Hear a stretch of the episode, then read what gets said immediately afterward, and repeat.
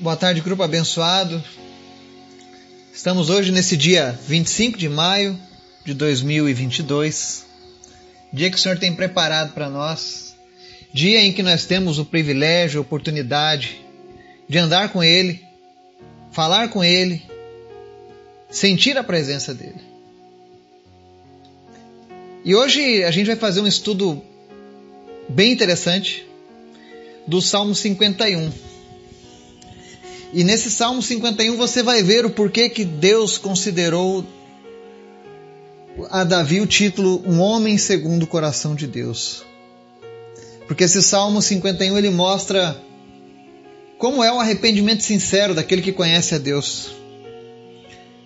E enquanto eu preparava o estudo de hoje, o meu coração se encheu de alegria ao ler esse salmo. E ele mostra o porquê de tantos esforços e sacrifícios que fazemos nessa vida.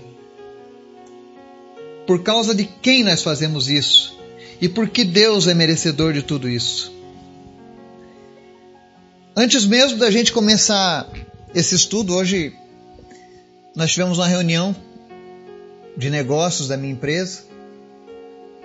Eu, meu pai o meu irmão, nós trabalhamos juntos. E apesar de todas as dificuldades, de todas as lutas que nós temos passado, o Senhor tem sustentado as nossas vidas. Mas hoje a gente se viu. Sabe quando você está diante de uma parede, aos olhos do homem intransponível? Pois é. Mas a gente conversou, a gente buscou ideias. E quando a gente terminou a reunião, eu fiquei, Deus, eu sei que o Senhor tem cuidado de mim tem cuidado dos meus, tem cuidado de nós. E eu sei que o Senhor dará uma resposta. Eu sei que o Senhor fará aquilo que não está nos nossos planos. E quando foi agora, há cinco minutos atrás, recebi uma mensagem de um cliente antecipando o pagamento. um valor substancial, mas ele antecipou, coisa que não é comum. E eu entendi ali que era um sinal de que Deus está cuidando de nós. Era Deus dizendo para mim, para o meu pai, para o meu irmão: olha, fiquem tranquilos. Eu sei o que eu estou fazendo na vida de vocês. E eu quero dizer para você que nos acompanha, nos ouve, nos segue, que você tenha essa intimidade com Deus, busque intimidade com Deus e confie nele.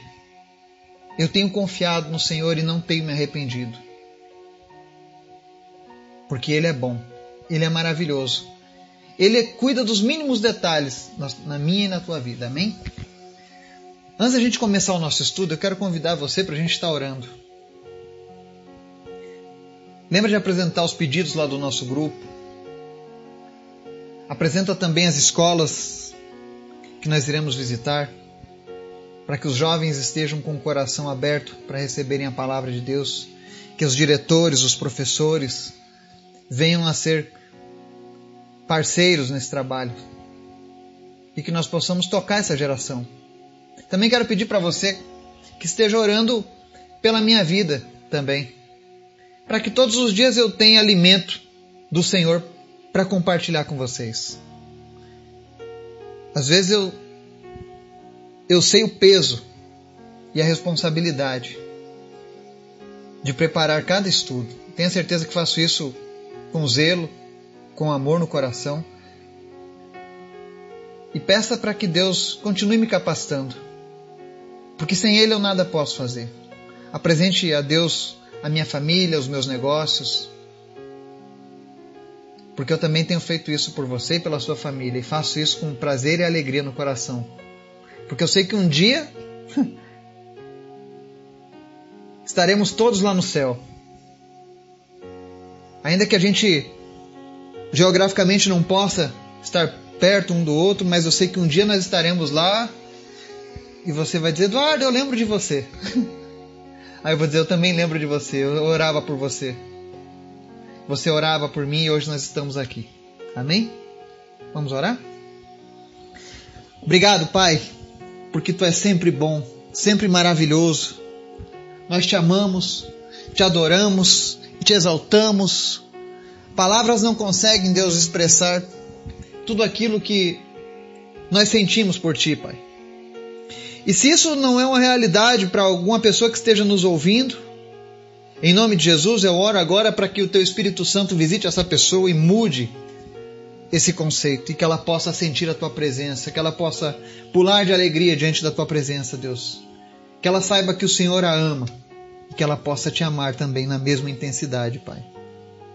Em nome de Jesus, faz o teu milagre na vida dessa pessoa que nos ouve agora. E eu peço também, Pai, visita cada pessoa deste grupo, suprindo as suas necessidades, como eu tenho pedido todos os dias, porque eu sei que o Senhor é bom e a tua misericórdia dura para sempre. Obrigado porque nós podemos confiar em Ti. Obrigado porque nós podemos te chamar, ó Deus, em qualquer momento das nossas vidas. Obrigado, Jesus. Nós te amamos, Pai. Te amamos, te amamos e te amamos. E nessa tarde eu te apresento, Senhor, a vida do Paulo Assenheimer, sofre de enfisema.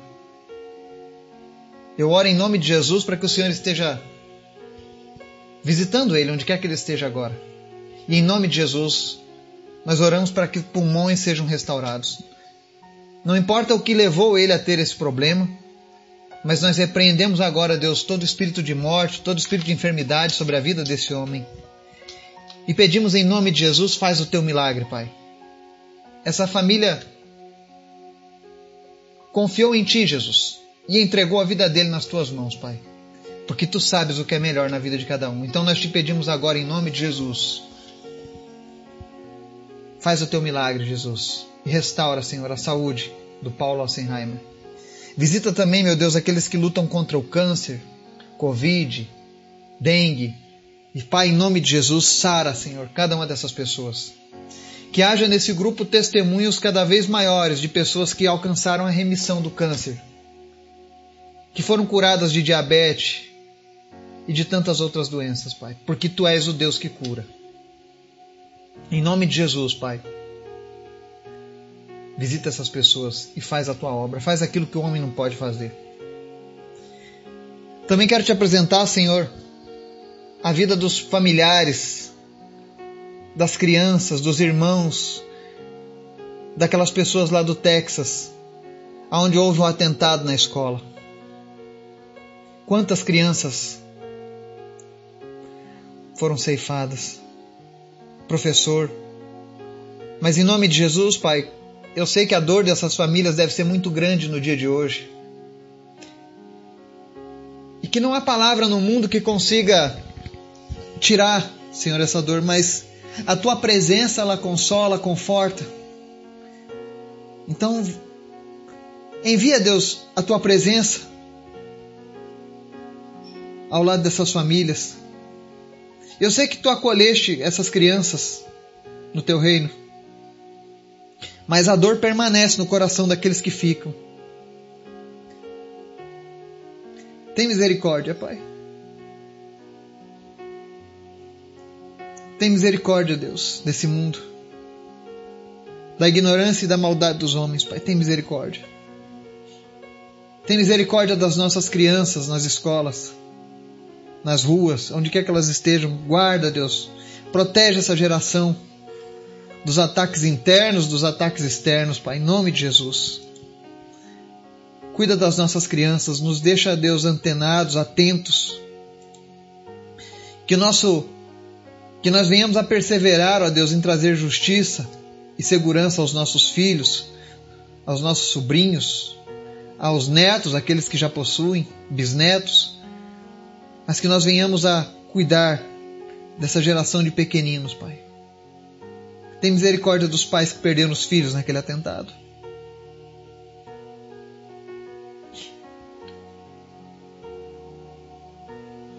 Guarda eles, Pai. Guarda eles nesse momento de dor. E que eles saibam que eles não estão sozinhos, Pai.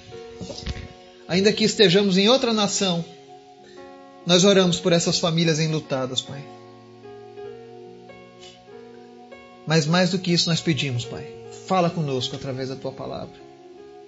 Nos ensina, Pai. Em nome de Jesus. Amém. Salmo 51, nós vamos ler apenas até o verso 15, que diz assim: Tem misericórdia de mim, ó Deus, por teu amor, por tua grande compaixão, apaga as minhas transgressões. Lava-me de toda a minha culpa e purifica-me do meu pecado.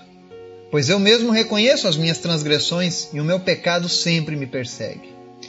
Contra ti, só contra ti, pequei e fiz o que tu reprovas de modo que justa é a tua sentença, e tens razão em condenar-me. Sei que sou pecador desde que nasci, sim, desde que me concebeu minha mãe. Sei que desejas a verdade no íntimo e no coração me ensinas a sabedoria. Purifica-me com isopo e ficarei puro. Lava-me e mais branco do que a neve serei. Faze-me ouvir de novo júbilo e alegria, e os ossos que esmagaste exultarão. Esconde o rosto dos meus pecados e apaga todas as minhas iniquidades. Cria em mim um coração puro, ó Deus, e renova dentro de mim um espírito estável. Não me expulses da tua presença, nem tires de mim o teu Santo Espírito. Devolve-me a alegria da tua salvação e sustenta-me com um espírito pronto a obedecer. Então ensinarei os teus caminhos aos transgressores, para que os pecadores se voltem para ti. Livra-me da culpa dos crimes de sangue, ó Deus, Deus da minha salvação, e a minha língua aclamará a tua justiça. Ó Senhor, dá palavras aos meus lábios, e a minha boca anunciará o teu louvor. Amém? Esse salmo ele, ele é um salmo belo, porque ele mostra a sinceridade quando alguém se arrepende diante de Deus.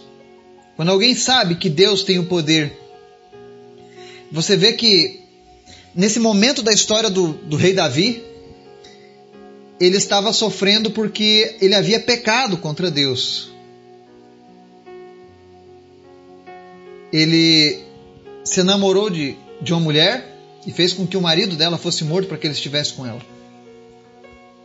E era um homem de sua, que confiava plenamente no rei. E ele traiu aquele homem e traiu o seu Deus. E o seu pecado foi exposto mas, diferente de outros homens, a primeira coisa que Davi faz é clamar a misericórdia de Deus. E olha que ele fala no verso 1: Tem misericórdia de mim, ó Deus, por teu amor. Por tua grande compaixão, apaga as minhas transgressões. Ele sabia que o que ele havia feito era errado, mas ele sabia que o Deus que ele servia, que nós servimos, é um Deus que tem misericórdia. Eu sei que as pessoas elas vendem uma imagem de um Deus mau, vingador. Mas a grande verdade é que o nosso Deus é um Deus de grande compaixão. E eu digo isso porque, por que compaixão? Porque Ele é o único Deus capaz de perdoar as nossas transgressões contra Ele. E Davi recorre ao amor de Deus. E note que a forma como Davi se entrega a Deus nessa oração. Ele diz: Lava-me de toda a minha culpa e purifica-me do meu pecado. Ele reconhece que ele tem um pecado, ele reconhece que ele errou. O primeiro passo para você que quer alcançar a misericórdia de Deus e a compaixão de Deus é reconheça o seu pecado diante de Deus. Muitas pessoas não conseguem experimentar a salvação de Deus porque elas são orgulhosas, não querem reconhecer o pecado, sabe? Eu me lembro que tem pessoas que costumam dizer assim: Eu não me arrependo de nada do que eu fiz na minha vida. Esse é um grande erro. Aquilo que nós fizemos de errado, nós precisamos sim nos arrepender, especialmente diante de Deus. Quantas pessoas hoje que vivem o peso da culpa? Tudo isso porque o orgulho as impede de reconhecer seu, a sua transgressão. Mas Davi não. Davi pecou, sabia que ele estava no estado de decadência moral e espiritual diante de Deus, e ele fala: Lava-me de toda a minha culpa e purifica-me do meu pecado. E no verso 3 ele diz: Eu mesmo reconheço as minhas transgressões e o meu pecado sempre me persegue. Davi sabia o que ele havia feito. Quando eu e você pecamos, nós sabemos o que nós fizemos. Ninguém pode dizer, ah, eu não sabia que era pecado. A gente sabe. Até mesmo nas tribos que, segundo a nossa cultura ainda não estão civilizadas, eles sabem o que é certo e o que é errado, eles têm um senso de, de justiça, de princípios morais. E Davi estava dizendo: Reconheço as minhas transgressões, o meu pecado sempre me persegue. Ele sabia, o salmista sabia, que nada do que ele fizesse conseguiria afastar o pecado dele. Isso foi uma realidade até a vinda de Jesus. Quando Jesus veio, ele nos deu o poder de vencer o pecado para sempre, através do sacrifício. E aí no verso 4 ele diz: Contra ti, só contra ti pequei, e fiz o que tu reprovas. De modo que justa é a tua sentença e tem razão em condenar-me. O salmista não chegou diante de Deus e diz: Olha, Senhor, me perdoa, mas eu vacilei, mas eu acho que o Senhor não precisa fazer isso tudo. Não, ele sabia, ele disse: Olha, Senhor, o Senhor é justo. Tudo isso que o Senhor está sentenciando para a minha vida é justo. O Senhor tem toda a razão em me condenar, eu não presto. Eu errei. Eu fiz coisas que o Senhor reprova. E hoje tem pessoas que vivem uma aparência de cristão, mas no seu íntimo estão fazendo coisas que Deus reprova. Estão vivendo uma vida que Deus condena. E quando elas ouvem uma palavra pedindo para voltarem, para se consertarem, eu quero dizer para você: siga o exemplo de Davi. Davi não quis se justificar diante de Deus. É perda de tempo tentar se justificar. Deus conhece o oculto da nossa alma, o mais íntimo. Ele conhece a nossa intenção antes mesmo da gente executar. E ele chega e diz: Olha, justa é a tua sentença. Hoje o mundo está querendo dizer que não, que Deus é injusto. Deus jamais será injusto. Ele é maravilhoso. Ele se ofereceu em sacrifício por mim e por você. Como que eu posso dizer que um Deus desse é injusto? Quando ele diz que a condenação é só para aqueles que desobedecem, que praticam as coisas que são abominações. E aí ele fala no verso 5: Sei que sou pecador desde que nasci, sim, desde que concebeu a minha mãe. Davi mostra que o homem é pecador desde a sua infância, desde criança. E apenas entregar a vida a Jesus pode retirar esse pecado que nos condena. Não existe ritual na nossa infância que tire o pecado. A única coisa que tira o pecado do homem é ele crer em Jesus como único e suficiente Salvador. Um bebezinho, por exemplo, ele não crê em Jesus. Ele não tem discernimento dessas coisas. Mas quando a criança cresce, que ela tem discernimento, ela já pode optar servir ou não ao Senhor. E Davi deixa claro: desde que eu fui concebido, eu já estava no pecado, porque o pecado vem no nosso DNA. Mas nos versos a ele diz: Sei que desejas a verdade no íntimo e no coração me ensinas a sabedoria. Davi sabia que toda repreensão de Deus, no fundo, é porque Deus queria consertá-lo, Deus queria ver ele bem, Deus queria ver ele restaurado. Deus queria ver ele andando na verdade. E aí ele fala: Purifica-me com isso, pois ficarei puro, lava-me e mais branco do que a neve serei. Faz-me ouvir de novo júbilo e alegria, os ossos que esmagaste exultarão. Ele reconhecia que tudo que ele sofresse, todas as punições eram justas, mas que, mesmo sofrendo essas punições, por conta do erro que ele havia praticado, ele desejava mais uma vez ouvir o júbilo e a alegria. E não importa o estado que ele estivesse, ele exultaria ao seu Deus, ou seja, ele se alegraria novamente na presença do Deus. Ele diz aqui no verso 9: Esconde o rosto dos meus pecados e apaga todas as minhas iniquidades. Davi sentia vergonha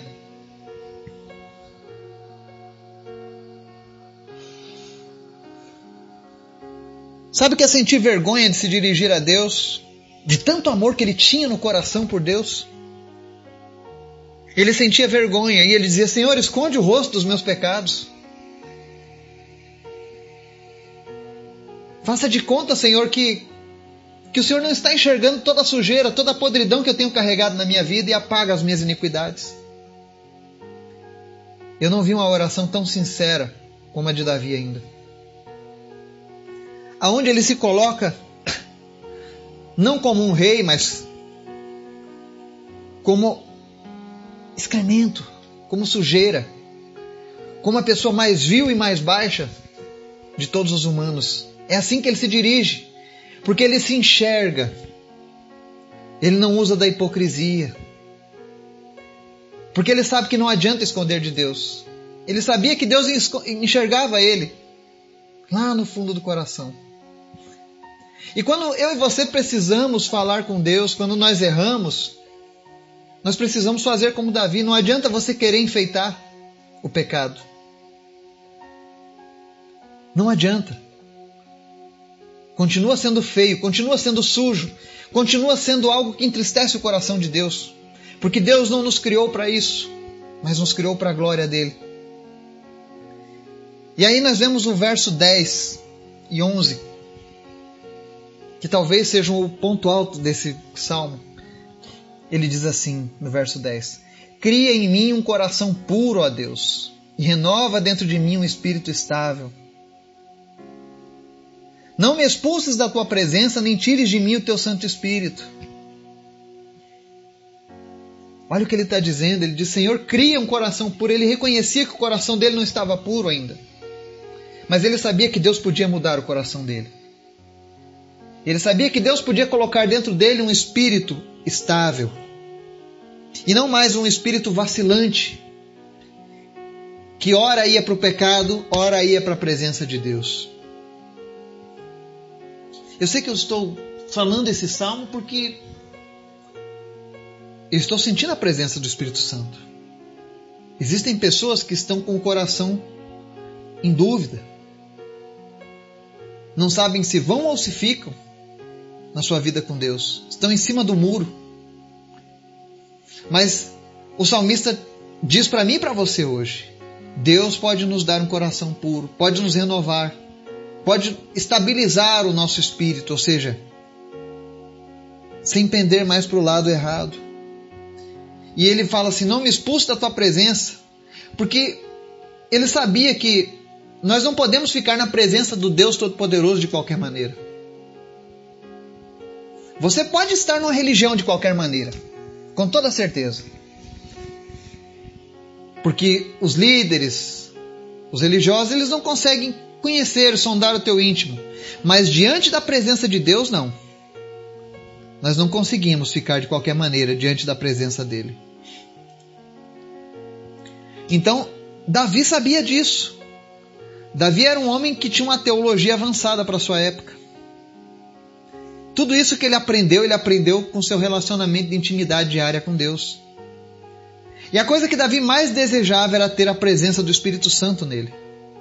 Era estar na presença de Deus. Tanto que ele tem uma passagem que diz: É melhor um dia nos teus atos do que mil dias em qualquer outro lugar do mundo.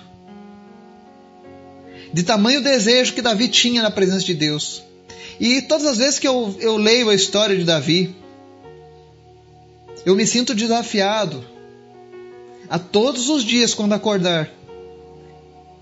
Eu peço, Senhor, eu quero ter esse desejo como Davi tinha, de passar o dia na tua presença.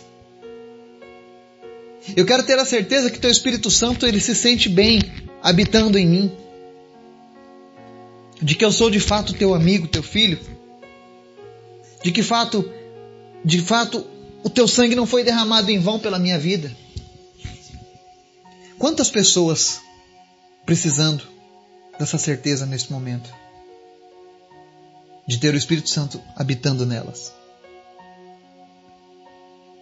Então ele fala no verso 12: Devolve-me a alegria da tua salvação e sustenta-me com o espírito pronto a obedecer. Davi, que exemplo. Ele reconheceu que ele estava longe da vontade de Deus, do centro da vontade de Deus. E quando nós estamos longe, a gente não sente mais a alegria da salvação. É como alguns falam, perder o primeiro amor, sabe? A alegria do primeiro amor. E ele diz: Olha, me devolve a alegria da tua salvação. Ele fala: Eu quero sentir de novo a segurança de andar nos teus caminhos, de saber que eu sou guardado por ti, de que tu és o meu Deus. E não apenas isso, ele diz: sustenta-me com o espírito pronto a obedecer. Ele fala: Olha, Senhor, eu das outras vezes eu não obedeci. Eu quis fazer do meu jeito, eu quis obedecer a minha carne, mas agora eu quero te obedecer. Mas para isso eu preciso que o Senhor me sustente. Eu digo para vocês, o Espírito Santo de Deus ele tem o poder de nos fortalecer em nossas fraquezas. Sabe aquele teu vício? Sabe aquela tua ferida do passado que você tenta remendar, que você tenta se livrar e não consegue? Comece a convidar o Espírito Santo. E ande por fé, não por vista. Pule na beira do abismo do Espírito Santo, confiando que o Senhor vai te suster, confiando que o Senhor vai colocar a mão dele e te proteger. Certas coisas a gente precisa ser radical. E aí no verso 13, Davi diz assim: Então ensinarei os teus caminhos aos transgressores, para que pecadores se voltem para ti. Davi estava disposto agora não apenas a andar em novidade de vida, a obedecer à vontade e à palavra de Deus, mas ele também queria agora, no desejo do seu coração, que outras pessoas também andassem como ele anda na presença de Deus. E vale a gente lembrar aqui a grande comissão dada por Jesus, para que todo cristão anuncie o evangelho a todas as criaturas. Isso é uma missão minha e tua. Por quê? Para que os pecadores se voltem para Deus. Deus quer usar a minha vida, Deus quer usar a tua vida para alcançar aqueles que ainda estão perdidos para aqueles que ainda estão presos às amarras do pecado.